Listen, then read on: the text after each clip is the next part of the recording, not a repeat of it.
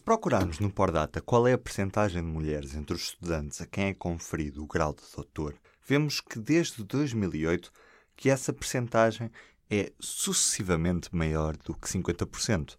Ou seja, há mais mulheres a tirarem doutoramentos do que homens. Mas se olharmos para os topos das hierarquias das nossas instituições de ensino superior, não vemos essa representação.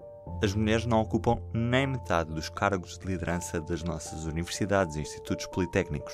Viva! Eu sou o Ruben Martins e hoje olhamos para os números do ensino superior em Portugal e falamos com o Samuel Silva.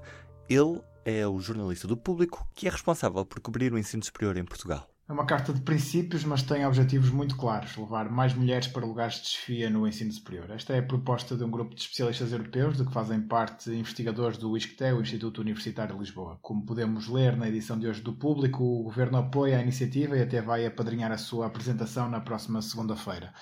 As restantes instituições de ensino superior públicas vão ser convidadas também a assinar esta carta. O ISCTE, como um dos propositores, apresenta também ao mesmo tempo o seu próprio plano para responder às dificuldades de desequilíbrio de género que subsistem na sua instituição, apesar de ser uma das poucas que é liderada por uma mulher em Portugal.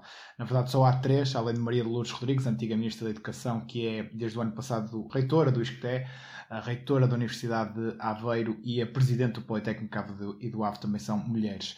Estes são indicadores bastante claros. As mulheres ocupam menos de um terço dos lugares de chefia nas universidades e nos politécnicos públicos. Nas carreiras também se nota as dificuldades que elas têm de chegar aos lugares de topo.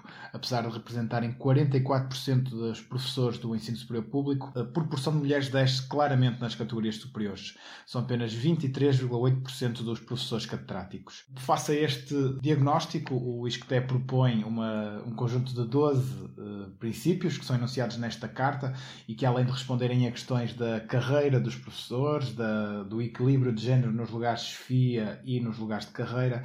São também propostas uh, medidas para garantir o equilíbrio de género nos painéis de avaliação de bolsas, de projetos de investigação e das avaliações das instituições de ensino superior, programas para a erradicação da intimidação e do assédio sexual e moral nas instituições e também a promoção de políticas amigas da família e de equilíbrio entre a vida profissional, familiar e pessoal. Aproveitando a deixa que o Samuel nos deu, tá. ligo para Ligia Amâncio, é investigadora do ISCTE e esteve na elaboração desta carta. Isto não se trata de uma investigação no sentido clássico do termo, portanto, não é um estudo com enquadramento teórico, recolha de dados, análise de resultados, etc. Trata-se de um projeto de investigação-ação, portanto, um projeto de intervenção institucional, que é, obviamente, menos exigente do ponto de vista teórico, mas que está muito focado em, digamos, mexer com as instituições e acompanhar eventuais efeitos dessa mudança institucional. Portanto, o principal objetivo do projeto é sensibilizar as instituições do ensino superior para a questão da igualdade de género através de implementação de planos para a igualdade, cobrindo uma série de dimensões que fazem parte da vida uh, das instituições do ensino superior, a introdução do género no conhecimento, ao nível do ensino, as alterações no equilíbrio de género ao nível dos órgãos de governação, pensar as políticas de conciliação família-trabalho que nas instituições de ensino superior, como em qualquer instituição, um, têm que ver com, com a vida das pessoas e com facilitar-lhes, digamos, a gestão dessa frente uh, de articulação com a família e ainda sensibilizá-las para as questões das carreiras, porque continuam a, manifestar grande desigualdade uh, e com as mulheres a serem muito desfavorecidas. Era, é? era isso mesmo que lhe ia perguntar, professora. Este projeto de intervenção parte da premissa de que o ensino superior é desigual, é isso? Financiamento europeu e quando a Comissão Europeia abre estas linhas de, de financiamento, eh, falo partindo justamente da constatação que, apesar dos muitos projetos de apoio à ciência, etc., que têm havido eh, nos últimos anos, esses projetos têm levado a uma subida extraordinária da qualificação das mulheres e em muitos países europeus, incluindo Portugal, as mulheres eh, doutoradas, por exemplo, ultrapassaram os homens. Em 2015, o último ano em que há dados já consolidados, foram 1.587 mulheres a tirar um doutoramento. Homens foram 1.382.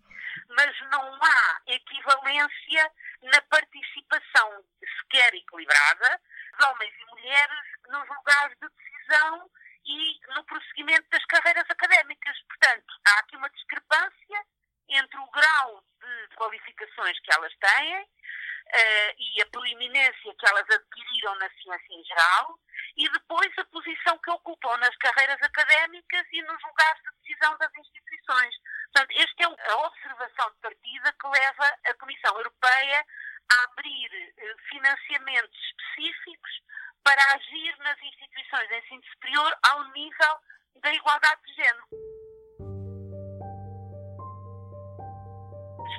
explicação que existe para isso não é uma explicação específica das instituições do ensino superior, é uma explicação que tem que ver com as questões de género e que está, essa sim, muito bem apoiada na investigação e que mostra que em qualquer profissão isto acontece. Portanto, as mulheres têm sempre uma grande dificuldade em eh, prosseguir, eh, quando as carreiras são hierarquizadas, elas têm muita dificuldade em atingir os lugares de topo, têm sempre mais dificuldade do que os homens, é-lhes exigido eh, mais do que os homens, a, a, quanto mais não seja em termos de tempo, porque, eh, mas não só, de facto, também há uma expectativa de menor competência das mulheres, aí estou a falar de investigação, sim, que eu já fiz com a minha colega Helena Santos, e, e temos estudado as carreiras da medicina, até da enfermagem, eh, do ensino, do professorado, é da política,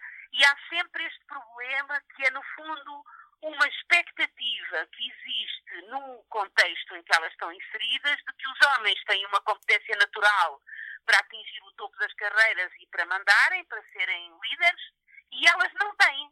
Elas não têm competência para isso, não é? Portanto, isso obriga a que, para além das competências científicas que elas têm, elas tenham ainda que provar que também têm competências para gerir, para liderar, etc. Ora,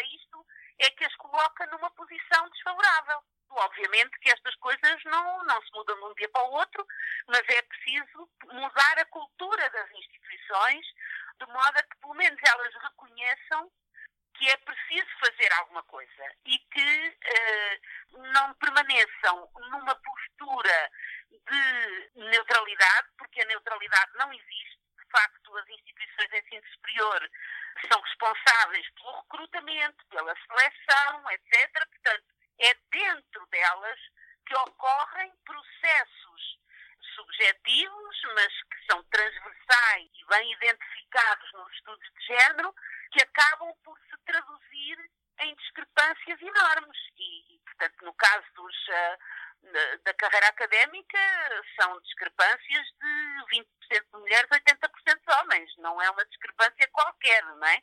Sendo certo que o pool de, de partida é, é, muito maior do que isto, que há muitas mulheres professoras associadas, muito mais do que a 20%, que é a categoria imediatamente abaixo da pessoa catedrática. Não se percebe porque é que elas não conseguem passar aquela barreira, não é? Estes projetos, para além de terem, digamos, esse objetivo de mudança institucional, pelo menos eh, generalizando uma tomada de consciência sobre o problema, eh, também têm como preocupação eh, o respeito mérito que é fundamental nas instituições do ensino superior e em profissões que assentam nas qualificações, como é o caso da ciência e da docência no ensino superior. Porque quando temos discrepâncias desta ordem, o valor do mérito é diretamente posto em causa. As discrepâncias não se explicam por falta de mérito, explicam-se por preconceito. E isto é que é muito grave e assim chegamos ao final do P24 de hoje. Já agora deixe-me agradecer-lhe por estes minutos em que estou consigo nos seus ouvidos.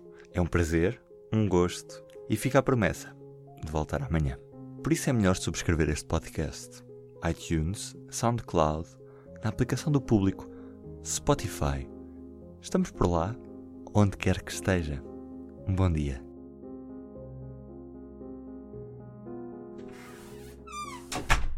O público fica no ouvido.